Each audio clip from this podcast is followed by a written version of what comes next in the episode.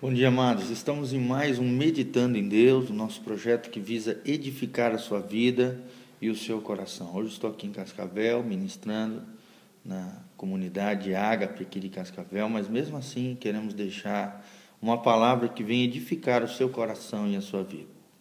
Hoje eu não vou poder ler o texto de Filipenses, capítulo 1, de 6 a 8, mas vou comentá-lo. Quero que você leia aí na sua casa, onde você estiver, no seu trabalho que você leia esse lindo trecho da palavra de Deus, onde Paulo nos fala que Deus começou uma boa obra em nós, e aquele que começou uma boa obra em nós, ele há de aperfeiçoá-la até o dia de Jesus Cristo. Que coisa linda esse texto que revela que Deus começou uma boa obra na sua vida.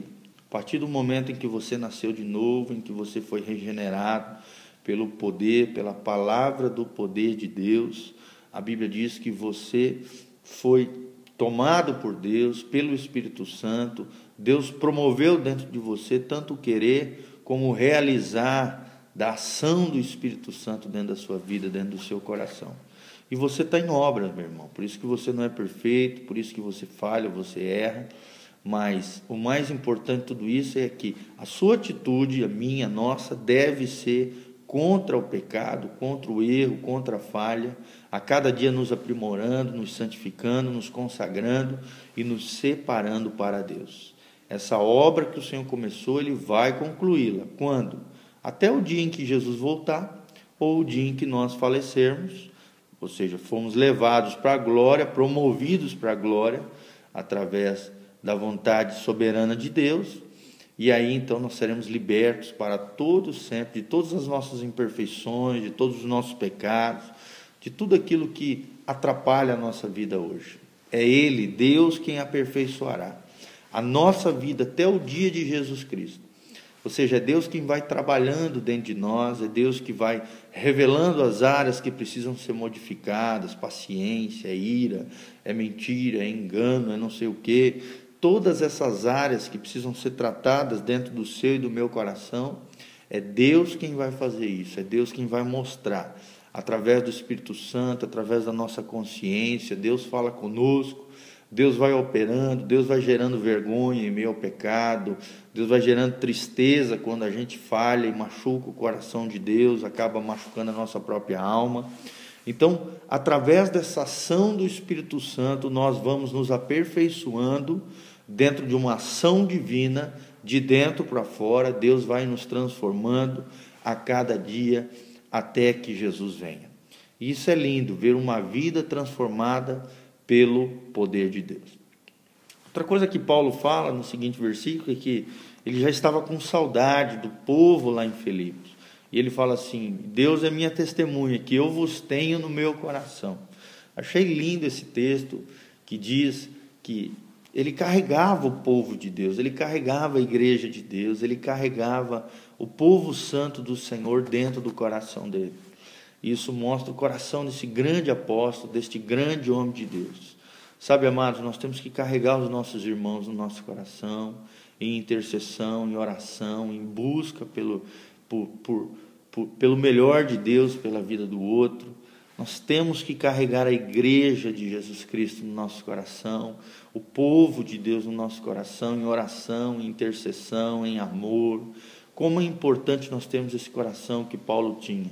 Um Paulo que retinha, ou seja, que, que levava junto do seu coração o povo de Deus, o melhor de Deus para aqueles que têm a mesma fé e o mesmo propósito no Senhor. Também ele fala que aquele povo de Filipe, aquela igreja que ali estava em Filipenses, capítulo 1, de 6 a 8, eram participantes da graça de Deus, tanto no sofrimento da prisão, quanto na defesa do Evangelho. Tudo isso para a confirmação do Evangelho. Ou seja, eram irmãos que estavam orando por Paulo, que estavam apoiando financeiramente. Uma das coisas que Paulo fala no livro de Filipenses é isso. Ele agradece a Deus pela igreja em Filipos, porque era, era uma igreja fiel.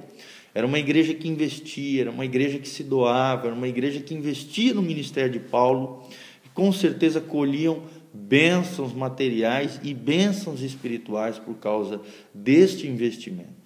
Ou seja, eram participantes do ministério de Paulo. tanto na alegria quanto na tristeza, tanto na prisão quanto na defesa da fé e na confirmação do Evangelho.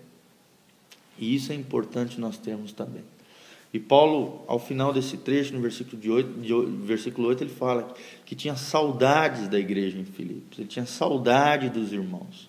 Será que você, quando sai, quando viaja, quando vai para longe, você tem saudade da sua igreja? Você tem saudade dos seus pastores, dos seus líderes, dos seus irmãos?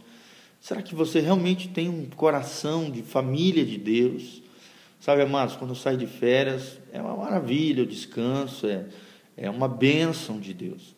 Só que também, amados, é, eu sinto saudade, eu sinto saudade dos meus irmãos, eu sinto saudade dos discípulos, eu sinto saudade daqueles que amam a Deus, eu sinto saudade da minha igreja, eu sinto saudade dos meus pastores, da minha liderança, eu sinto saudade dos meus irmãos, porque eu carrego dentro do meu coração, como Paulo carregava, a igreja da qual me congrego, meus irmãos, a família de Deus, a qual eu os amo.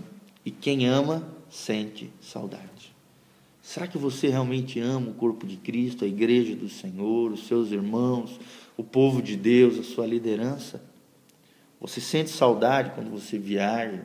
quando você sai de férias, quando você sai para alguma missão de Deus, alguma tarefa do seu trabalho, você sente saudade do povo de Deus, você sente saudade da sua igreja, você sente saudade do povo mais feliz dessa terra.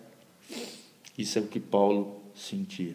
E é isso que nós temos que sentir no nosso coração e aprender com esse grande homem de Deus.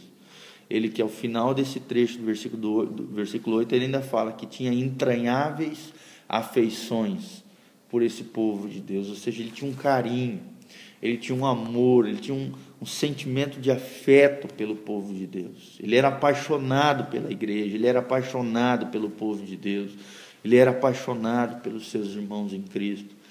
E amados, isso me chama muita atenção. Nós temos que ser apaixonados pelo povo de Deus.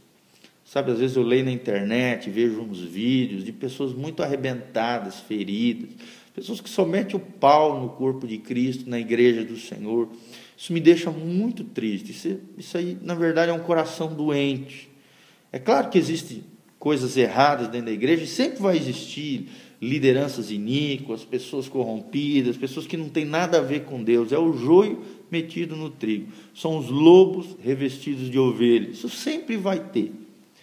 Mas não é por causa desses personagens, dessas pessoas que Deus vai tratar, que Deus vai vai colocar a sua mão de juízo sobre eles, que nós temos que ferir o corpo de Cristo, meter o pau na igreja. Isso não pode acontecer, querido, porque quando você mete o pau na igreja, quando você fala mal da igreja, do povo de Deus, você vai se ver com o cabeça da igreja. E o cabeça da igreja é Jesus. Então tome cuidado que no seu coração, claro que você tenha discernimento de tudo que é bom, que é ruim, que é certo, que é errado, quem presta, quem não presta, quem é de Deus, quem é do diabo dentro da igreja, nós temos que ter esse discernimento, esse conhecimento.